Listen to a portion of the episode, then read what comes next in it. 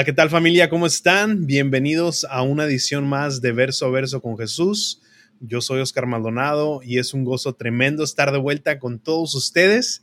Y qué bueno que nos acompañan el día de hoy y vamos a seguir con nuestro estudio que ya hemos comenzado tiempo atrás, pero seguimos indagando, seguimos eh, sumergiéndonos en, en la palabra de Dios y todavía estamos estudiando lo que es el Evangelio del apóstol Juan y el cual hemos titulado esta, toda esta aventura, todo este viaje, que como lo repito una vez más, ya tenemos tiempo en él, pero hemos llamado a esta serie, en verdad Dios habitó en la tierra. Ven, cree y vive. Y el día de hoy vamos a continuar con el capítulo 13 que ya hemos comenzado ya hace un tiempo atrás, pero vamos a seguir con ese capítulo y el día de hoy vamos a estar estudiando lo que son los versículos 18 hasta el versículo 30, donde vamos a estar estudiando una, una de las historias más, eh, más infames, más trágicas, sobre todo del, del Nuevo Testamento. Vamos a estar viendo a una de las personas más allegadas a, a nuestro Señor Jesucristo físicamente hablando.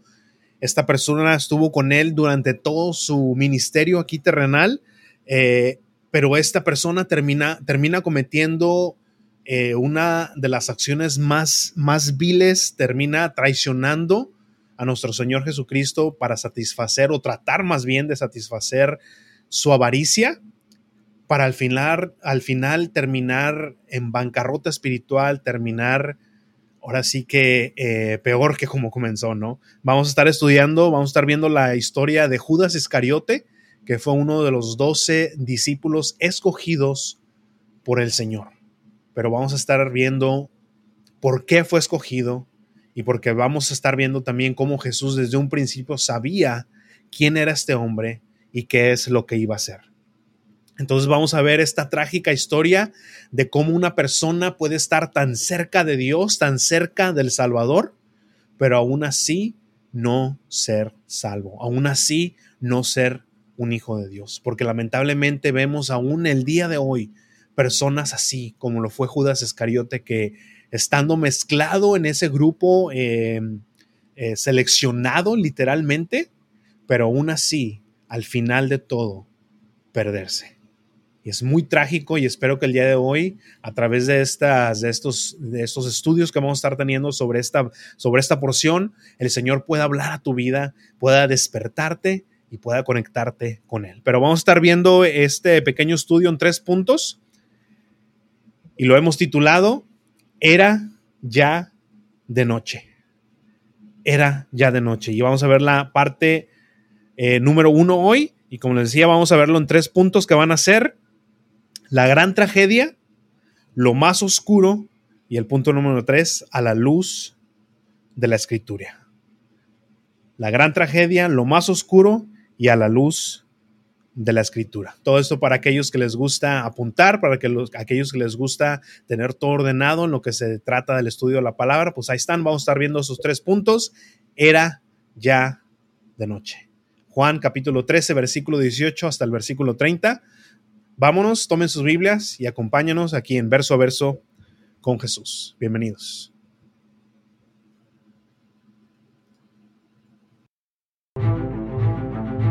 Bienvenidos a Verso a Verso con Jesús. Este es un espacio donde nos enfocamos en anunciar todo el consejo de Dios.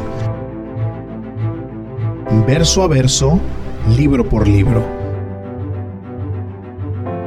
porque en las escrituras encontramos el testimonio de quién es Jesucristo. Aquí en verso a verso le damos claridad y sentido a la lectura de modo que todos nosotros podamos entender el mensaje de Dios. Así es que acompáñanos a nuestro estudio del día de hoy.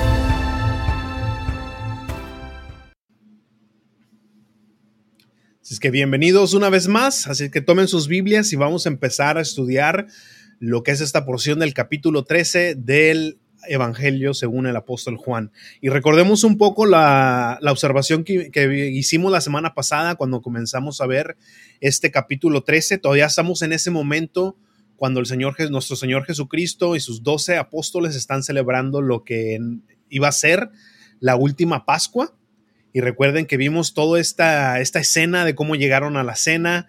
Eh, y como en ese entonces sabemos que no había calles pavimentadas, entonces todos llegaron con sus pies, con sus pies sucios.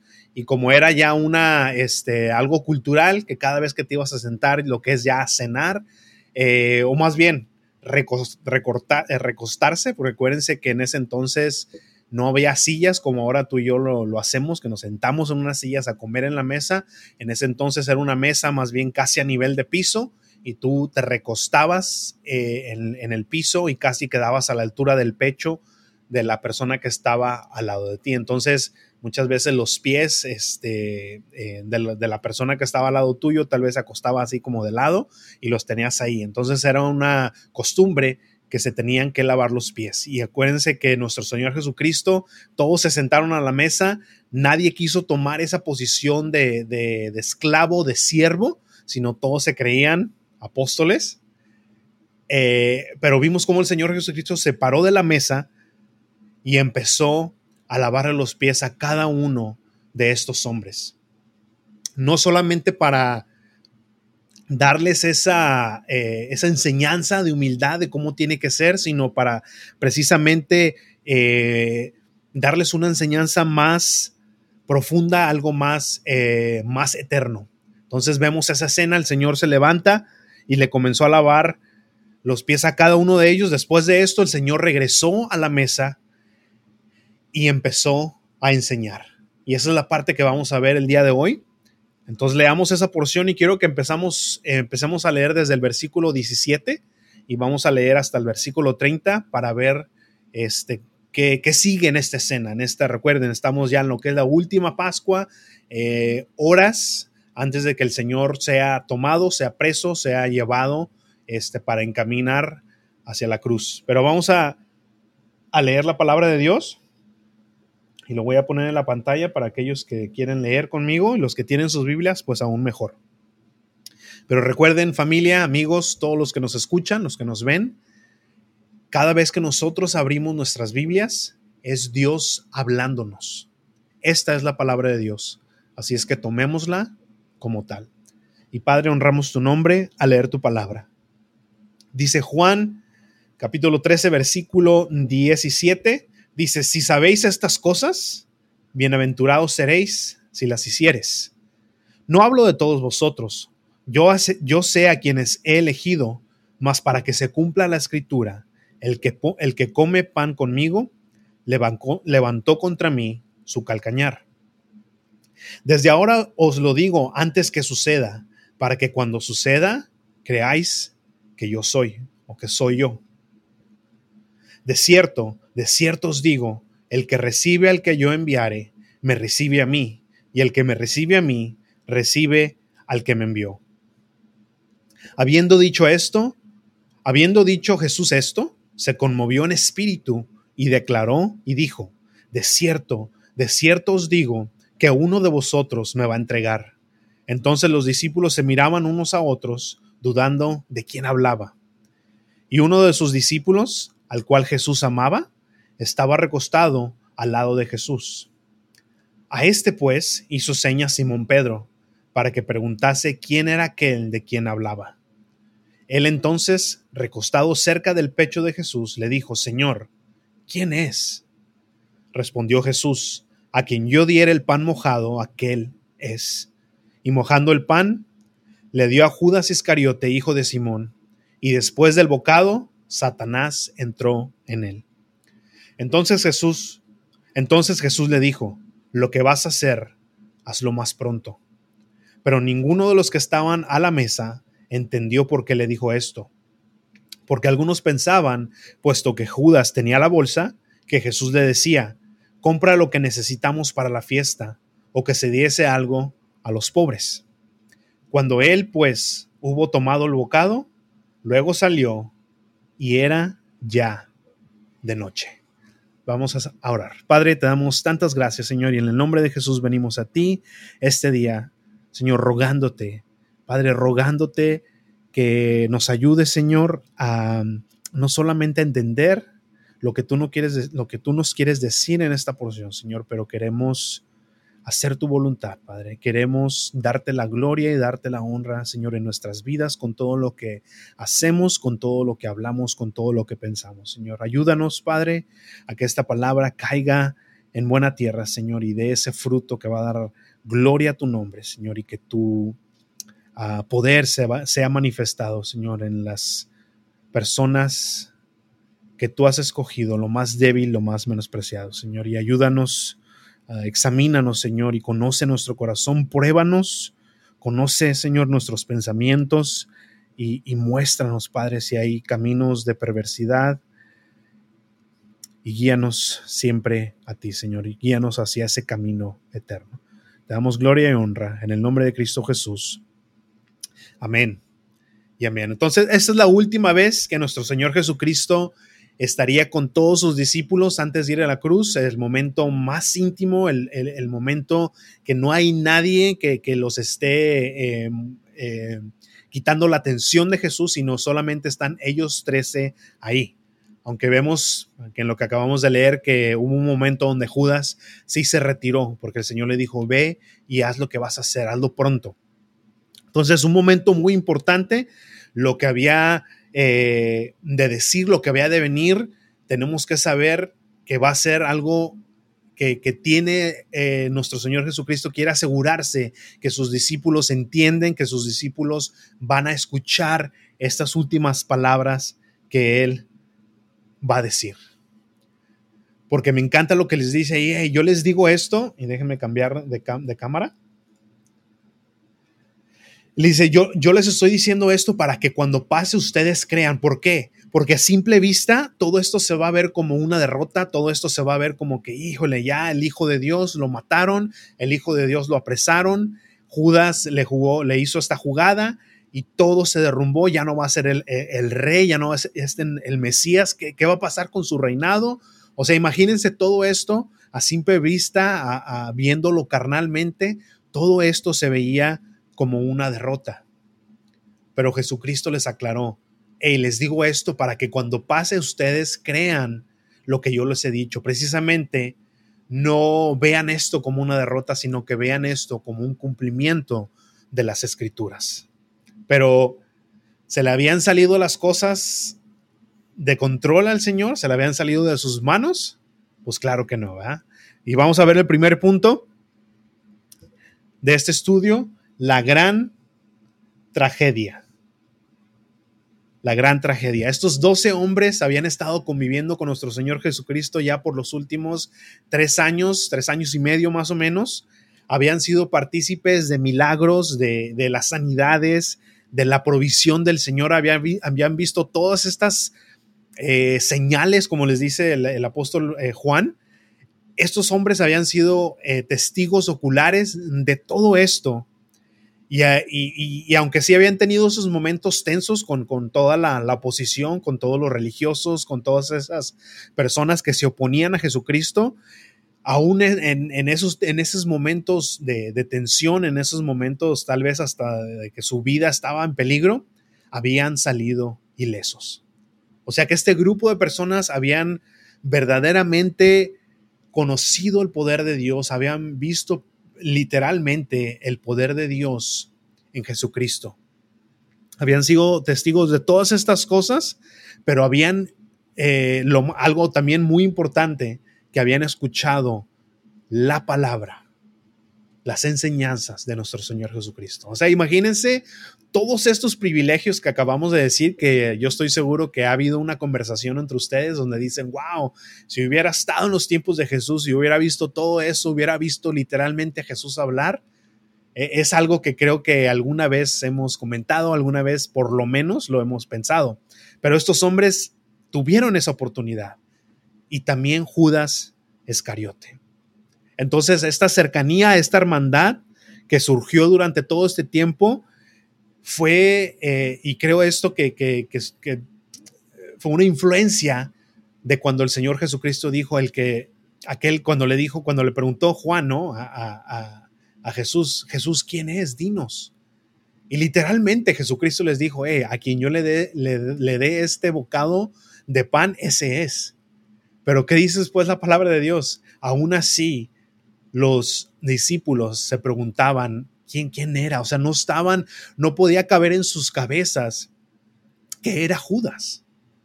Y eso nos dice muchas cosas sobre, sobre Judas, de cómo pudo eh, hipócritamente mezclarse entre todas estas, eh, entre sus discípulos, aún entre todas las demás personas, como una persona genuina.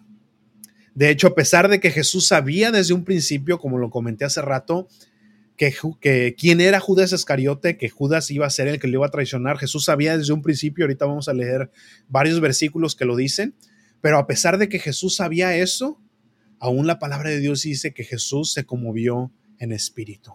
Le dio dolor, le causó un dolor profundo saber que esta persona, a pesar de tener tantas oportunidades de arrepentirse de su pecado, de cuántas veces no escuchó la palabra, las enseñanzas de Jesús, hablando a su pecado de avaricia, hablando a su pecado de egocentrismo, hablando a su pecado de, de rechazar al Hijo de Dios. Y aún así no hubo cabida en su corazón, aún así él no decidió arrepentirse de sus pecados, sino lo contrario, siempre buscó, eh, eh, más bien Jesucristo siempre buscó el arrepentimiento de Judas. Nunca le dio un trato diferente y eso también lo vamos a poder ver al, momento que, Jesús les dice, es este, al que yo le dé el bocado es este. Y nadie dijo, ah, pues con razón, ¿no? El Señor Jesús lo, lo trataba a Judas diferente, ¿no? Siempre vimos cómo, aun cuando recogió las doce canastas, dijo, no, no más recojan once, a Judas ahí le dan tantito, no. También aún cuando el Señor multiplicó todos esos panes y los peces, dice la palabra de Dios que hubo 12 canastas, ¿no? De, de, de toda la comida que, que, sobró y se la dieron a cada uno de los discípulos. Y aún Judas también recibió de esa porción, recibió de ese milagro, recibió de esa provisión que el Señor dio. Jesucristo nunca le dio un trato diferente a Judas, aún sabiendo quién era él. Dice el versículo 21, habiendo dicho, habiendo dicho Jesús esto, se conmovió en espíritu y declaró, lo voy a poner en la pantalla para que lo lean, dice, y habiendo dicho esto, habiendo dicho Jesús esto, se conmovió, o sea, se, se, se dolió en espíritu y declaró y dijo, de cierto, de cierto os digo, que uno de vosotros me va a entregar. ¿Puede alguien estar, tan cerca del Señor, pero aún estar tan lejos de la salvación, tan lejos del Salvador? Cuando el Señor le habla a, las multitudes un día después de, lo que fue la alimentación de los, de los cinco mil, ¿no? Como le llaman eh, eh, los títulos de la Biblia, pero en realidad fueron más de cinco mil personas. Pero un día, eh, días después de que pasó esto, el Señor le habló a la multitud y, me llama mucho la atención lo que les empieza a decir. Vamos para Juan capítulo 6, versículo 63. Y vamos a leer lo que el Señor les dice allá a la multitud. Dice, el Espíritu es el que da vida y la carne para nada aprovecha. Las palabras que yo os he hablado son espíritu y son vida. Pero hay algunos de vosotros que no creen porque Jesús sabía desde el principio quiénes eran los que no creían y quién le había de entregar. O sea, ya sabía quién era Judas. Y dijo, pues, pues eso os he dicho, que ninguno puede venir a mí si no le fuere dado por el Padre. O sea, dice aquí, que porque él sabía, dice, porque algunos de nosotros no creen porque Jesús sabía desde el principio quién era el que le había de entregar. Luego sigue diciendo en el 6:66, dice, desde entonces muchos de sus discípulos volvieron atrás y ya no andaban con él. Dijo entonces Jesús a los doce, ¿queréis acaso iros también vosotros? ¿Quieren irse ustedes también? Y ahora esto siempre, bueno, eh, ahora que, he estado estudiando esta porción me llamó algo mucho la atención. Que el Señor les dijo, ¿verdad? Se empezaron a ir muchos porque el, Señor les empezó a decir, es que si no comes mi carne y bebes mi sangre, tú no tienes parte conmigo, ¿no? y, muchos empezaron a decir, wow, esta enseñanza es dura, ¿quién la puede escuchar? Les empezó, a, les empezó, prácticamente empezó el Señor a, reprender a estas personas. Ustedes me siguen porque les hago de comer. Y fue cuando les empezó a decir, hey, eh, eh, eh, mis palabras son las que, alimentan, mis palabras son vida. Pero vemos que muchos empezaron a ir y esto me llama mucho la atención, la atención, porque dice la palabra de Dios que Judas nunca creyó. Él no creía en el Señor Jesucristo como el Mesías, no creía en el Señor Jesucristo como el Hijo de Dios. Solamente Judas veía a Cristo con un símbolo, símbolo de, de dinero, ¿no? Él, estando junto a Él, yo puedo obtener dinero, yo puedo robarle dinero, puedo obtener lo que yo quiera. A mí me sirve para esto. Ahora me llama la atención cómo cuando el Señor, cuando estas personas empezaron a ir, ¿por qué Judas no se fue también con ellos? ¿Por qué Judas no se fue también con ellos? Es algo muy interesante, ¿verdad? Sigue diciendo ahí, le respondió Simón Pedro, Señor, ¿a quién iremos? tú tienes palabras de vida eterna. Y nosotros hemos creído y conocemos que tú eres el Cristo, el Hijo del Dios viviente. Pero verdaderamente todos habían creído? No, ¿verdad? Sabemos que Judas no había creído. Jesús le respondió, ¿no os he escogido vos, yo vosotros los doce y uno de vosotros es diablo? O sea, enemigo, hablaba de Judas Iscariote, hijo de Simón, porque éste era el que le iba a entregar y era uno de los doce. Era uno de los doce. Ahora, esta fue una de las tantas oportunidades que Judas tuvo de arrepentirse, de entregar su corazón, de nacer de nuevo, de, de decir, ¿sabes qué, Señor? Yo no creo ayúdame a creer, ¿verdad? Como lo vimos en una, en una ocasión que un señor vino y le dijo, Señor, ayuda a mi incredulidad.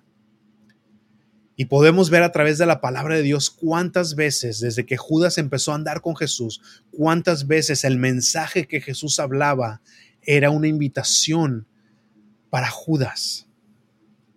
Y muchas veces nosotros perdemos, eh, se nos va de largo ese mensaje que el, que el Evangelio trae, familia. El Evangelio viene, confronta tu pecado, pero es una invitación para que vengas a Jesucristo y te, te, te arrepientas. Pero no queremos dejar eso. Judas no quiso dejar su, su, avaricia, él quiso, yo quiero dinero y es lo único que me importa. Nunca dejó que el mensaje, que las palabras de Jesús entraran a su corazón. No sé cuál era su temor, no sé cuál era, no, no, no nos describe la palabra de Dios, pero es obvio que él nunca dejó que ese mensaje penetrara su corazón y esa es la tragedia que vemos en este primer punto. Familia, no dejes que esa tragedia también te pase a ti de que cuántas veces el Señor te ha hablado, cuántas veces has escuchado el mensaje del Evangelio, cuántas veces has escuchado la invitación de venir al Señor arrepentido de tus pecados y venir a que Él te cambie.